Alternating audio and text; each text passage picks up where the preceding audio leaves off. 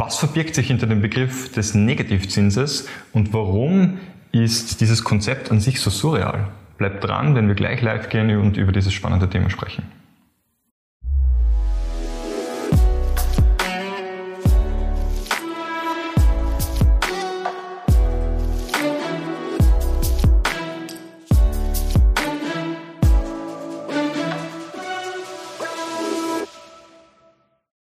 Herzlich willkommen zu unserer Kaffeepause.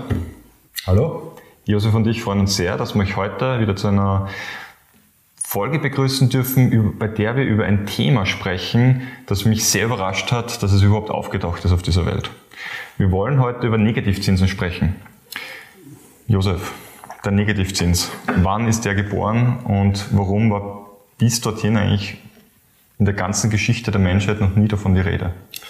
Wie gesagt, ich, mich wundert allein deine, deine Einleitung, dass dich das überrascht hat, weil de facto ist es ja unmöglich. Ich kann genau. mich noch äh, sehr gut daran erinnern, dass ich äh, beispielsweise auf einer Uni im Rahmen einer Vorlesung einmal behauptet habe, äh, Deutscher Bund war bei ungefähr 3%. Ich habe gesagt, es ist sautief, wird nicht da, äh, davon ausgehen, dass das noch weiterfällt, aber spätestens bei Null ist Schluss. Spätestens bei Null ist Schluss. Und mittlerweile muss man sagen, dass ein Großteil der Staatsanleihen im negativen Bereich rentieren. Ja.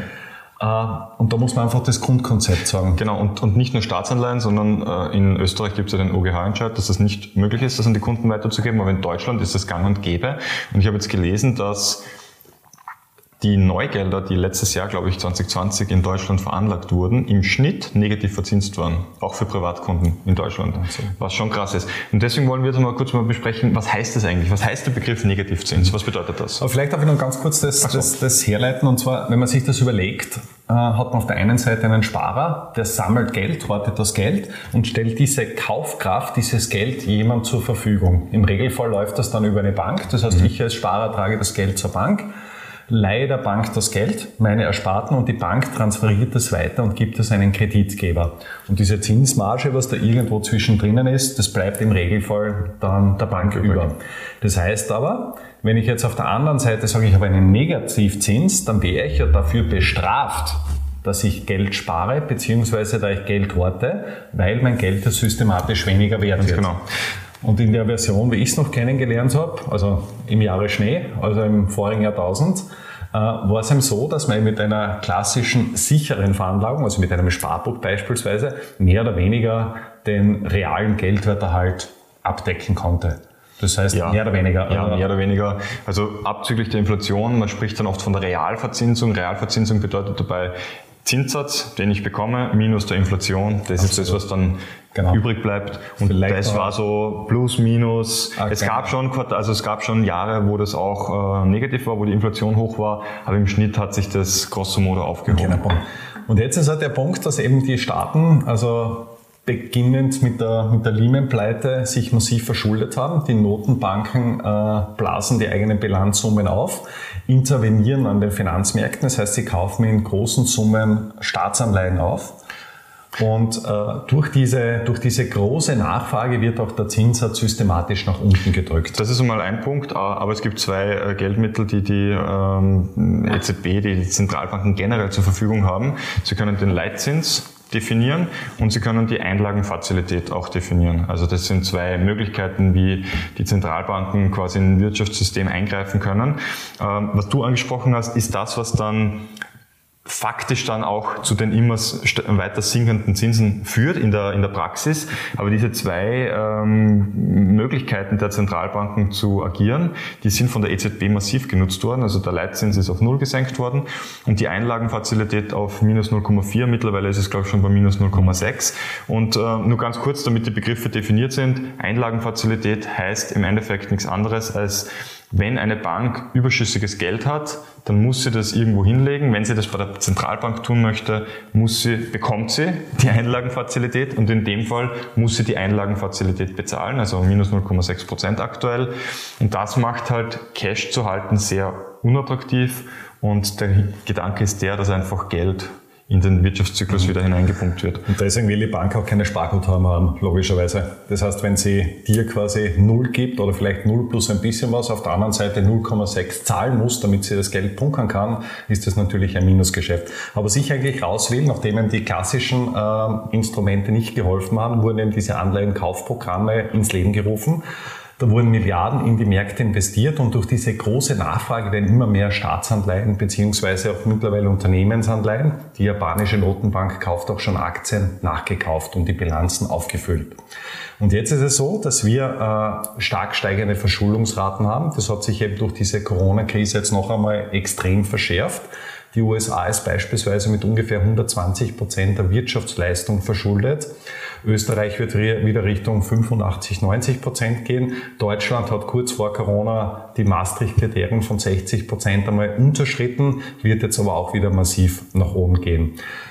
Daneben ist noch das Thema, wir haben relativ hohe Arbeitslosigkeit beziehungsweise steigende Raten. Die ähm, Kurzarbeitszeitregelungen beziehungsweise die sozialen Netze rund um den Globus werden auch irgendwann einmal auf, auslaufen und die private Verschuldung steigt. Das heißt, wir haben eine steigende Staatsverschuldung, wir haben eine steigende Privatverschuldung und darüber hinaus gibt es noch als dritten großen Sektor den Unternehmenssektor und auch hier ist es so, dass viele Geschäftsmodelle, man denke beispielsweise an den Tourismus oder die Gastronomie, mehr oder weniger ausradiert sind. Das heißt, mhm. da gibt es nicht mehr, auch Dienstleistungssektoren und dass es eben viele Steuerstundungsprogramme gibt. Das heißt, da wird das Ganze mehr oder weniger in die Zukunft geschoben. Das betrifft Deutschland, das betrifft Österreich, aber auch viele andere Staaten. Fakt ist aber trotzdem, dass eben diese, diese Außenstände am Ende des Tages trotzdem irgendwann einmal bezahlt werden müssen. Mhm. Das heißt, wir haben eigentlich drei große Sektoren, die stark steigende Verschuldung haben. Und da ist es natürlich ein riesengroßer Unterschied, ob ich jetzt einen Zinssatz von null oder negativ habe, wie es teilweise ist, oder ob ich dann vielleicht zwei, drei oder vier Prozent zahlen muss. Mhm.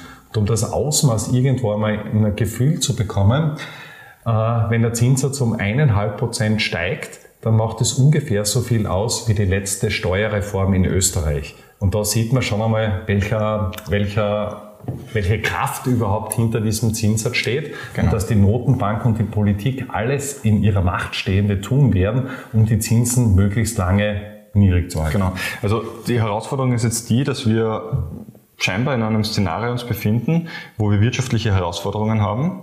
Wir haben eine Schuldenkrise, das kann man auch sagen. Also die Schuldenstände, die wachsen, also es sind Schuldenberge eigentlich, Schuldentürme. Äh, und eine Zinserhöhung können wir uns nicht mehr leisten, das heißt, das muss niedrig bleiben. Auf der anderen Seite werden jetzt alle Menschen, die Geld haben, im Endeffekt und nicht bereit sind, ins Risiko, zu gehen, dafür bestraft, dass sie Geld haben. Weil sie jetzt eben in dieser seltsamen Situation sind, wenn jetzt der Kunde zum Beispiel zur Bank kommt, der Bank 100.000 Euro gibt, dann sagt die Bank, vielen Dank, jetzt habe ich 100.000 Euro, was mache ich jetzt mit den 100.000 Euro? Ähm, wenn sie die einfach als, als, als Cash sozusagen bei sich behält, das geht so nicht, das heißt, sie muss das dann über Nacht zur Zentralbank legen und dort zahlt sie jetzt einen Strafzins von minus 0,6 Prozent.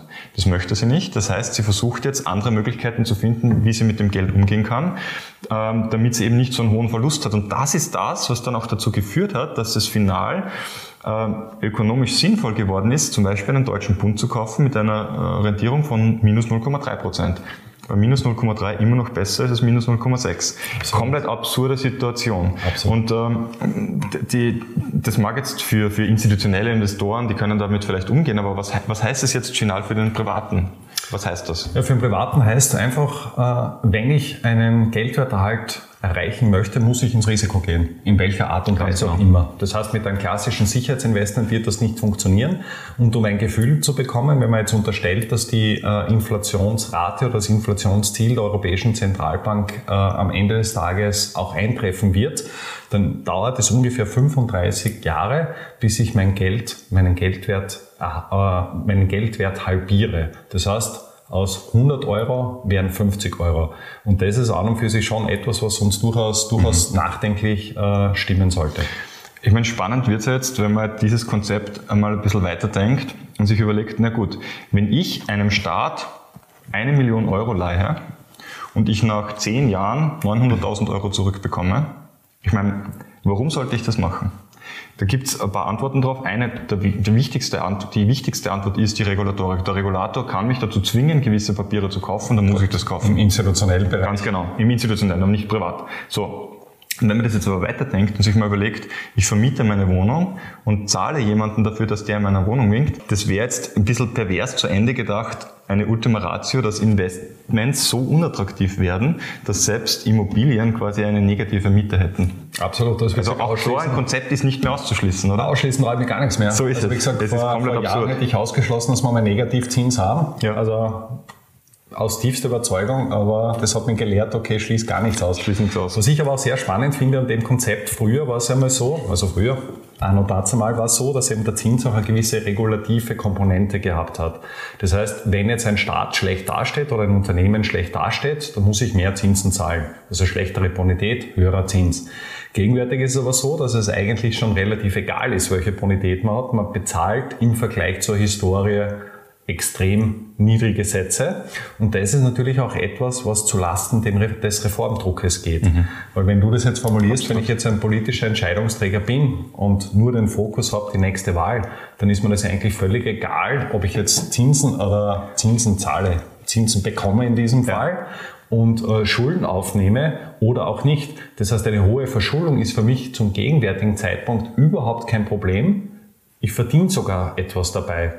Und dass dementsprechend der Reformdruck nicht allzu groß ist, ist da natürlich die, die Kehrseite der Medaille. Mir kommt es so vor, wir schieben das mit so einem großen Schneepflug vor uns hin. Mhm. Links und rechts spritzt schon relativ, relativ stark raus.